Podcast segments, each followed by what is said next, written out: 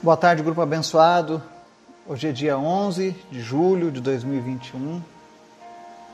Mais um dia que o Senhor nos deu para que a gente possa se conectar ao nosso Criador, ao nosso grande amigo, nosso Pai Celestial, aquele que pode todas as coisas nas nossas vidas. Hoje estamos aqui para aprender um, alguns passos básicos para você que quer se consolidar na fé. Hoje nós vamos falar sobre um segredo para termos a fé genuína. Qual é o segredo de ter uma fé que salva? Às vezes as pessoas perguntam, né? É, será que eu vou cair? Será que eu vou tropeçar nessa minha caminhada? O que, que eu devo fazer para que eu não tropece neste caminho? Afinal, tantos homens e mulheres de Deus já caíram. Como eu faço para não cometer este erro? Então nós vamos falar sobre isso hoje num texto que está lá em 2 Pedro, capítulo 1. Então convido você a prestar atenção nas escrituras, acompanhar a leitura na sua Bíblia. Que você esteja abrindo aí 2 Pedro, capítulo 1, para a gente acompanhar esse estudo. Quero que você esteja orando pela vida do Gabriel, que está em Brasília, para os, a parte final do seu tratamento. Em nome de Jesus, eu creio que ele já está 100%, porque o Senhor já fez a obra. Então que ele possa cumprir esse essa última etapa do tratamento. Amém? Que Deus esteja guardando a vida dele, do seu Carlos, lá em Brasília. Então ore por eles. E também quero te convidar a orar pelas pessoas da nossa lista, para que Deus continue realizando os seus milagres, para que esses milagres alcancem cada uma daquelas pessoas nós vimos pessoas já sendo curadas de câncer, diagnósticos terminais, porque o nosso Deus é grande. Então continue crendo, continue orando, continue buscando. Amém? Vamos orar? Obrigado, Jesus, pela tua graça, pelo teu cuidado com as nossas vidas, por tudo que tu tens feito, Pai. Nós queremos te agradecer, Senhor, por este dia, pelas pessoas que nos ouvem, por este grupo, por este canal que o Senhor criou, no qual nós podemos falar contigo todos os dias. Obrigado, Jesus. Que sempre sejamos desejosos de ouvir a tua palavra, de te conhecer ainda mais. Manifesta a tua graça e a tua presença nas nossas vidas, é o que nós te pedimos, Pai. Alcança cada família que está ouvindo essa mensagem agora. E o Senhor realize, Deus, a tua vontade, que é boa, perfeita e agradável na vida de cada um.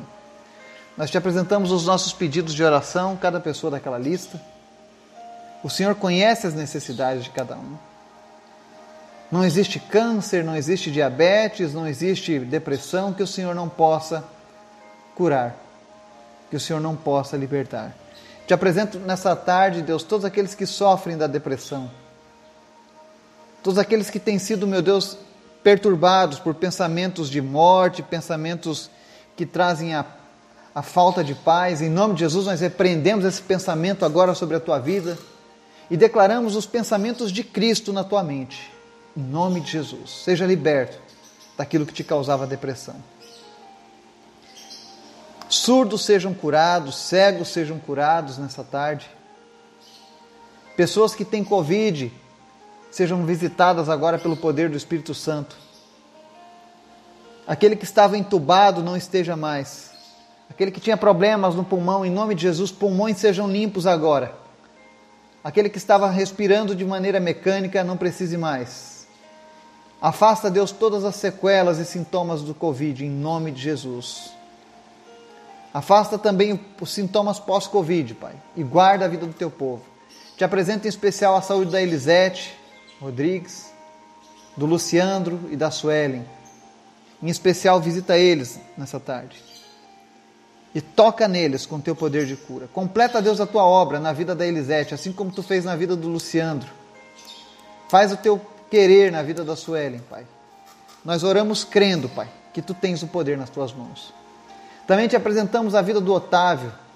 E nós oramos a Deus para que os seus olhos sejam abertos agora, tanto os olhos carnais, físicos, quanto os olhos espirituais, ele possa contemplar, ó Deus, que há um Deus poderoso lá no céu que tem cuidado dele, que tem cuidado da sua família. Em nome de Jesus, olhos sejam abertos nessa tarde, em nome de Jesus, na vida do Otávio.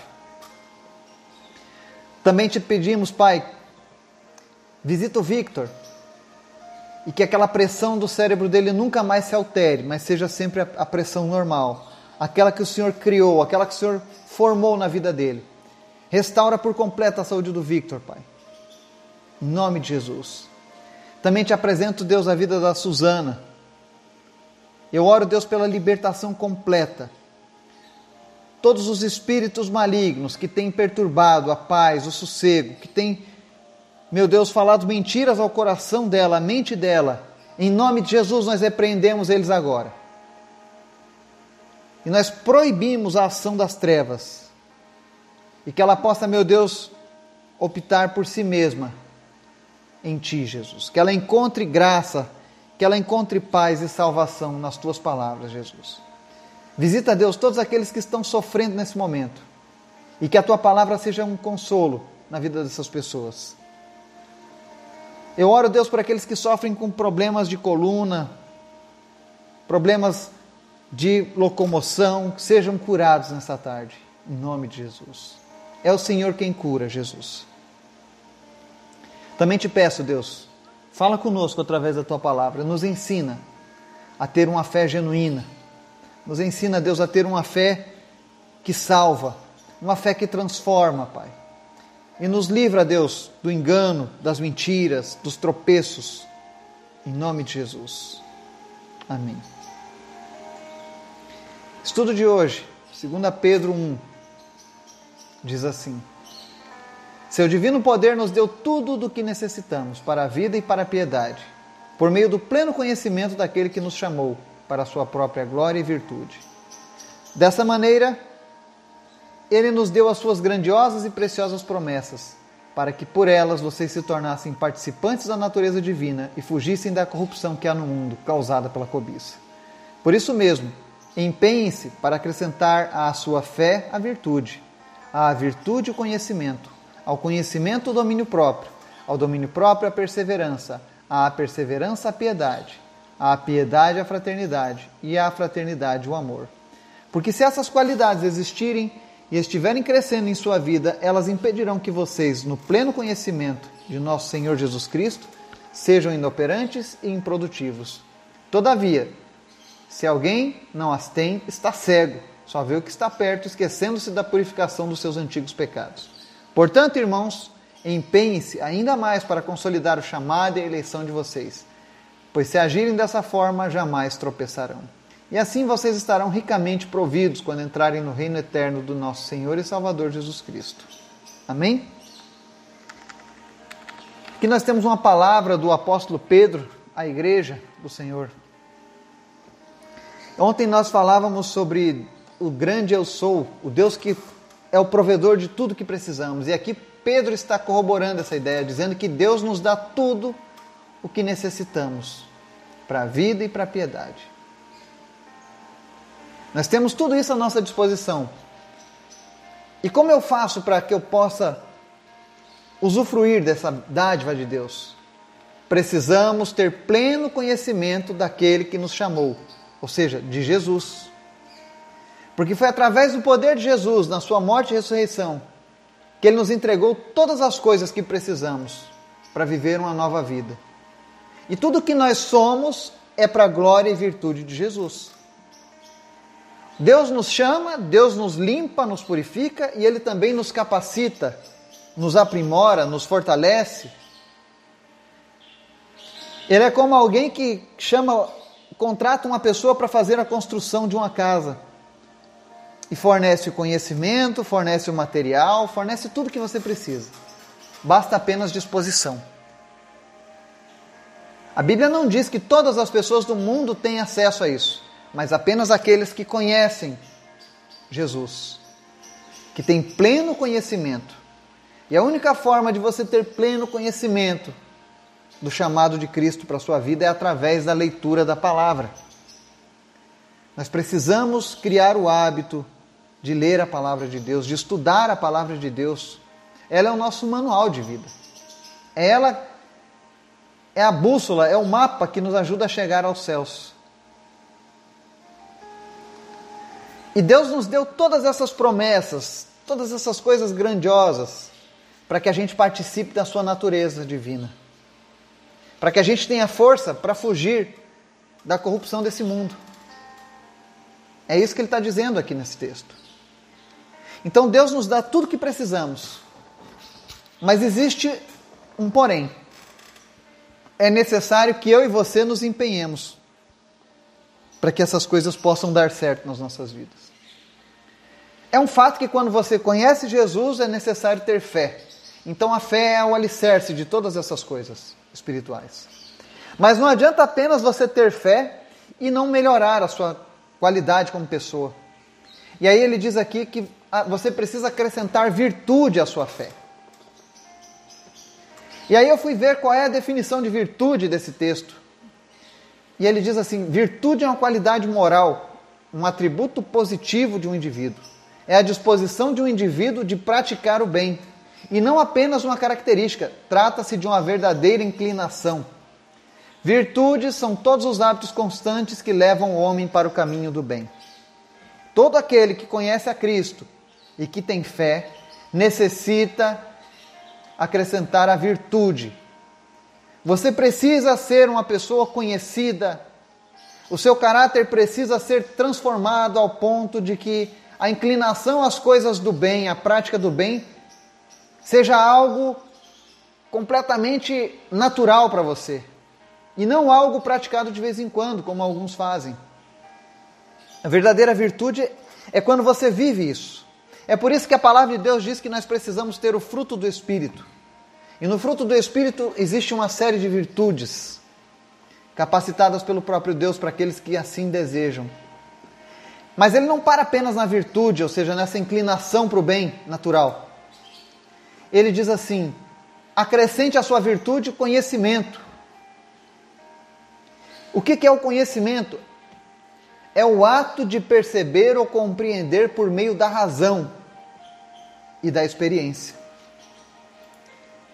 Existem pessoas que tecem opiniões acerca da vida com Deus sem nem ao menos conhecer, seja por falta da experiência ou seja por falta do uso da razão. Eu vejo pessoas diariamente questionando e criticando a palavra de Deus sem conhecer a palavra de Deus. Nunca leu a Bíblia e agora quer falar contra a Bíblia.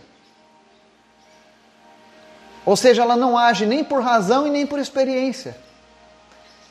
E nós, os que estamos aqui servindo a palavra de Deus, lendo, buscando, perseverando, nós podemos falar abertamente que nós compreendemos a palavra de Deus, nós temos um conhecimento pleno por conta da razão.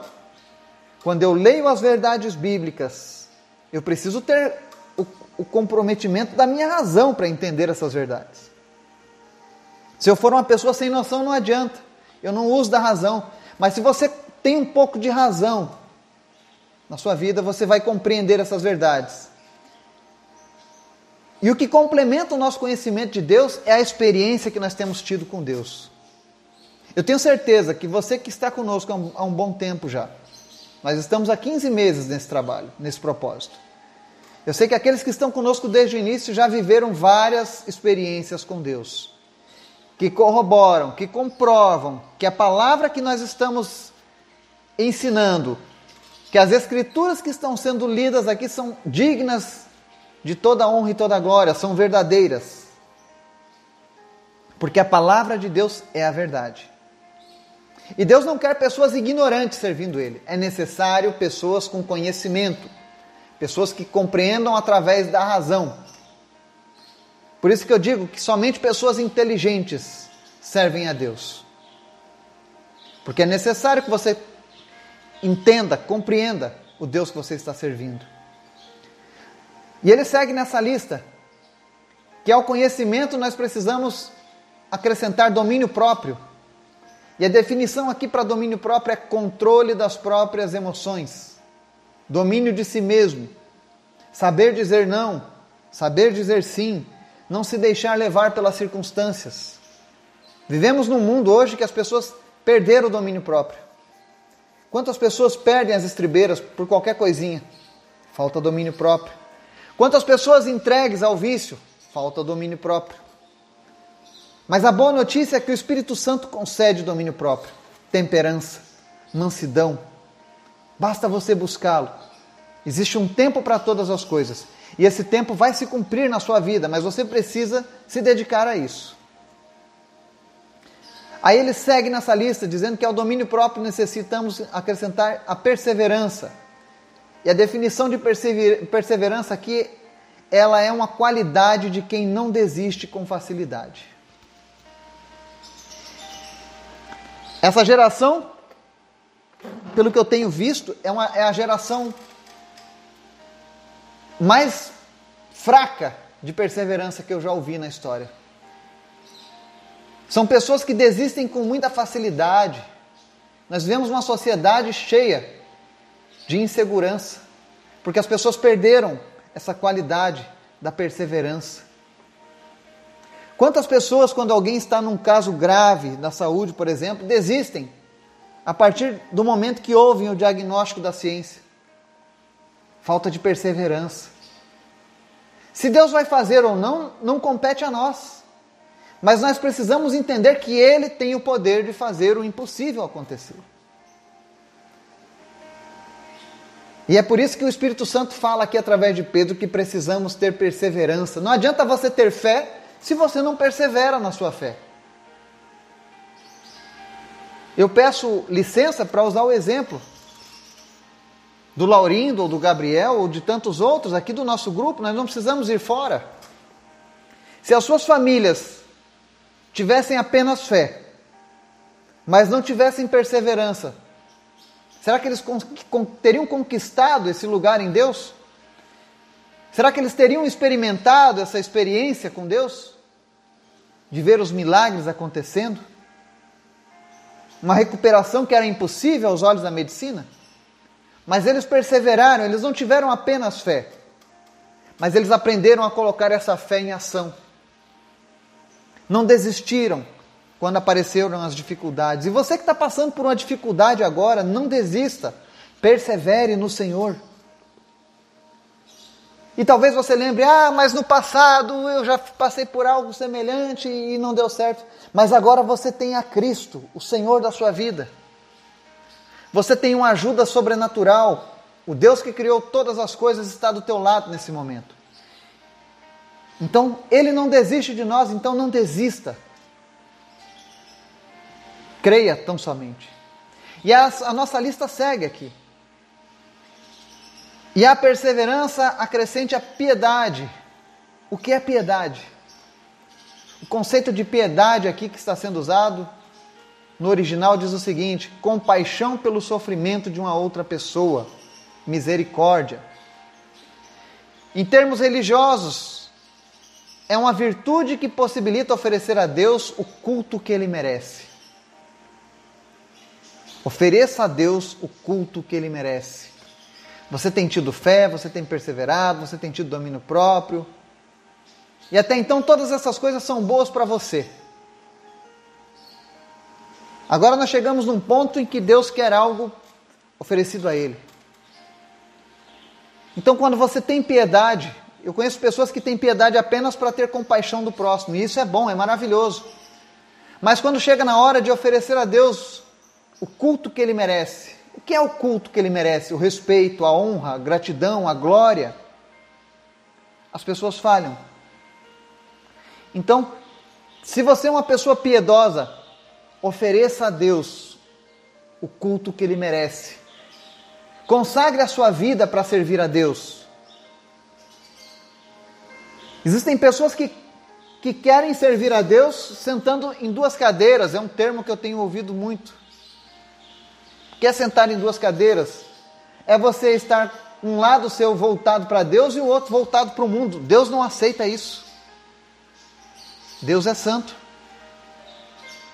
Não adianta você ter apenas compaixão dos outros, mas não, não usar essa piedade para reconhecer a grandeza de Deus em sua vida. Isso é hipocrisia. É você buscar a Deus nas horas da dificuldade, ser atendido por Deus e depois virar o seu rosto para Ele. E talvez você me diga: ah, mas eu não viro o rosto para Deus, Deus é tudo para mim, eu amo. Então demonstre com suas atitudes que Deus é tudo para você. Esse é o desafio da palavra de Deus para os nossos dias.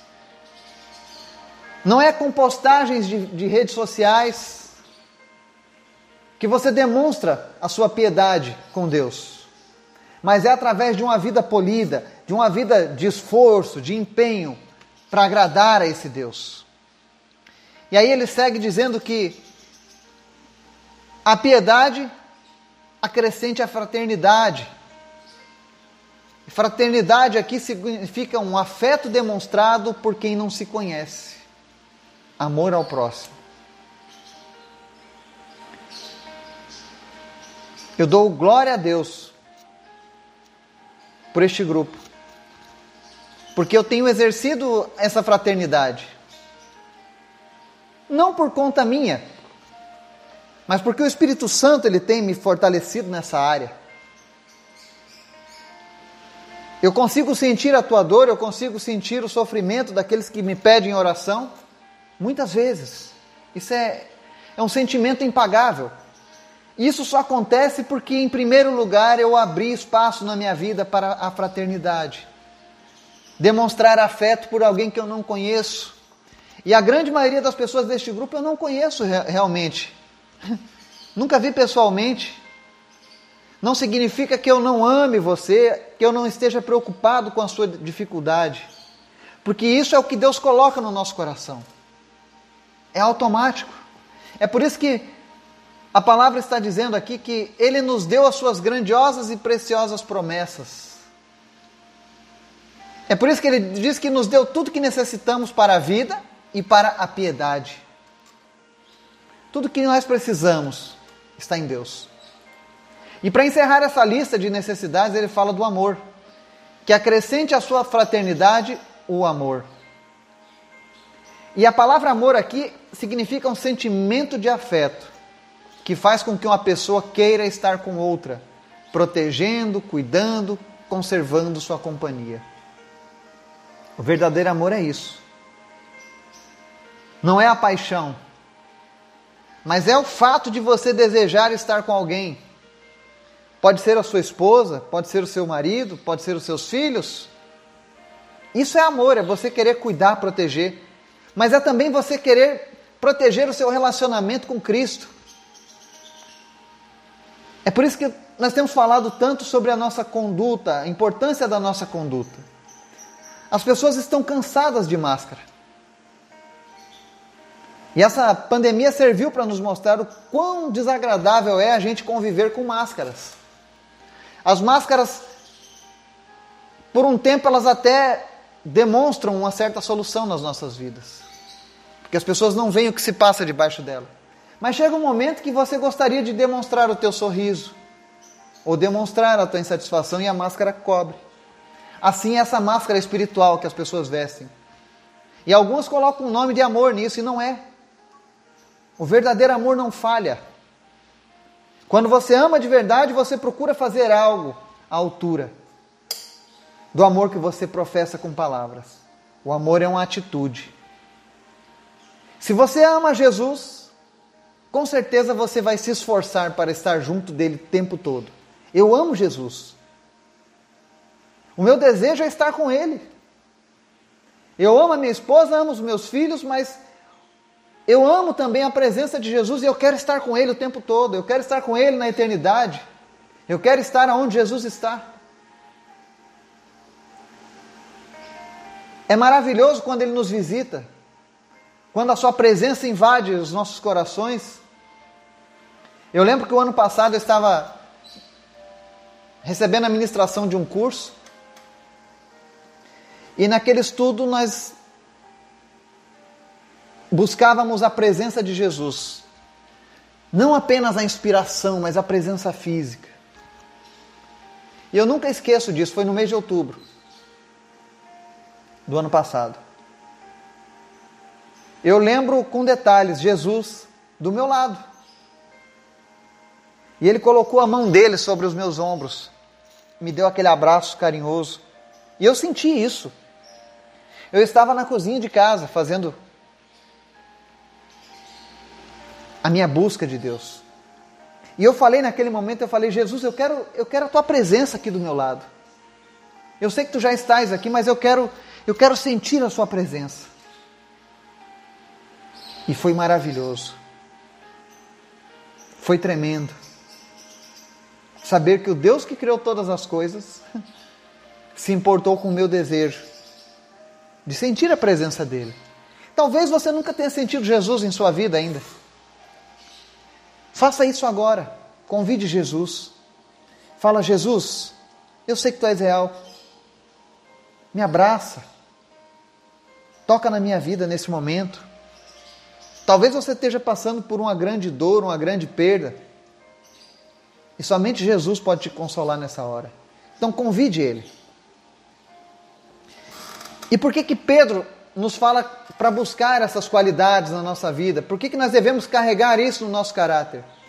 Porque se essas qualidades não forem algo real na sua vida, se você não deseja isso para a sua vida, se você acha que a sua vida está bom do jeito que está e você não precisa melhorar nessas áreas, cuidado. É porque você não conhece o Jesus dessas palavras. Porque ele diz aqui no verso 9: Todavia, se alguém não as tem, está cego Se você não tem essas qualidades, se você não busca essas qualidades, você está cego. Sinto muito, você ainda está vivendo um engano. Não é Jesus que você está seguindo. Porque o desejo de Jesus aqui no verso 8 é que a gente não seja inoperante e improdutivo. Se você é um filho de Deus, se você é um servo de Deus, se você é um cristão, se você é um crente em Jesus, você precisa mostrar através da sua vida nas suas atitudes, no seu caráter, que Jesus verdadeiramente faz parte da sua vida. Você precisa ser produtivo, você precisa inspirar outras pessoas a quererem esse mesmo Deus. Você precisa ser o exemplo para que as pessoas possam seguir. Foi para isso que Jesus te capacitou, foi para isso que Jesus derramou tantas bênçãos, tantas graças, tanto poder foi por isso que ele pagou um preço tão caro lá na cruz. Para que eu e você façamos a diferença. E aí ele encerra aqui nos versos 10 e 11, dizendo: Portanto, irmãos, empenhem-se ainda mais para consolidar o chamado e a eleição de vocês. Pois se agirem dessa forma, jamais tropeçarão. Às vezes as pessoas dizem assim: Ah, é, eu sou fraco, eu vivo caindo porque a carne é fraca, né? A Bíblia já diz que a carne é fraca, eu vivo caindo porque eu não dou conta. Não é que você não dá conta, você não quer vencer o pecado por completo. Existem pecados de estimação. Existem coisas aonde você fecha a janela para que a luz não entre. E aí as trevas fazem você tropeçar, porque quem anda nas trevas não enxerga o que está à frente. É como você morar na roça e sair de noite, no meio da mata, sem uma lanterna. Você vai tropeçar, você vai cair, você vai se machucar, você vai bater em coisas, você vai se assustar com os ruídos da floresta, porque você não enxerga nada que está em volta. Mas quando você tem luz, é diferente. E existem pessoas que preferem andar com trevas. E é por isso que tropeçam tanto na sua caminhada. E aí até põe a culpa em Deus. Ah, porque comigo é sempre mais difícil. Não é. Você está permitindo que as trevas cresçam no seu coração, nas suas atitudes. E Jesus está dizendo aqui através de Pedro: empenhe-se em consolidar o seu chamado. Você foi chamado por Cristo para fazer a diferença. Comece a se empenhar para ser a diferença. O nosso país é conhecido como o país da corrupção. Mas não adianta apenas trocarmos os políticos quando nós mesmos estamos praticando a corrupção. Quando nós mesmos estamos vivendo em pecado. Não adianta você condenar o político que está roubando se você pratica prostituição, adultério, mentira, roubo. Se você não gosta de ler a palavra de Deus, você não se sente à vontade no meio do povo de Deus, você está errado. E é por isso que você tropeça tanto, é por isso que você tem tantas dores às vezes. Mas Deus quer mudar isso na sua vida. E Deus quer mudar hoje. Basta tão somente você se entregar a Ele. Porque se você fizer isso, Ele garante na sua palavra: se agirem dessa forma, jamais tropeçarão. E no verso 11 ele encerra com chave de ouro, dizendo: E assim vocês estarão ricamente providos quando entrarem no reino eterno de nosso Senhor e Salvador Jesus Cristo. Ou seja, se você começar a praticar a busca por essas qualidades em Deus, você será ricamente provido, ou seja, Deus cuidará de tudo que você precisa na sua vida. Porque Deus estará fluindo através de você. Deus estará chamando outras pessoas através de você. Então esforce-se, empenhe-se, faça a diferença. Diga não ao pecado, lute contra o pecado. A arma que você precisa para vencer o pecado já foi entregue na sua mão, que é o sangue de Jesus, é o sacrifício de Jesus. Basta tão somente que você se empenhe e você jamais tropeçará. E quem afirma isso não é o Eduardo, mas é o apóstolo Pedro, cheio do Espírito Santo de Deus. Que a palavra de Deus possa trazer mudança para a sua vida, fortalecimento nas suas fraquezas. Que você não use essa desculpa da carne é fraca para continuar no pecado, mas que você vença o pecado. E que as pessoas possam ver a glória de Deus na sua vida. Que você tenha um domingo abençoado em nome de Jesus. Amém.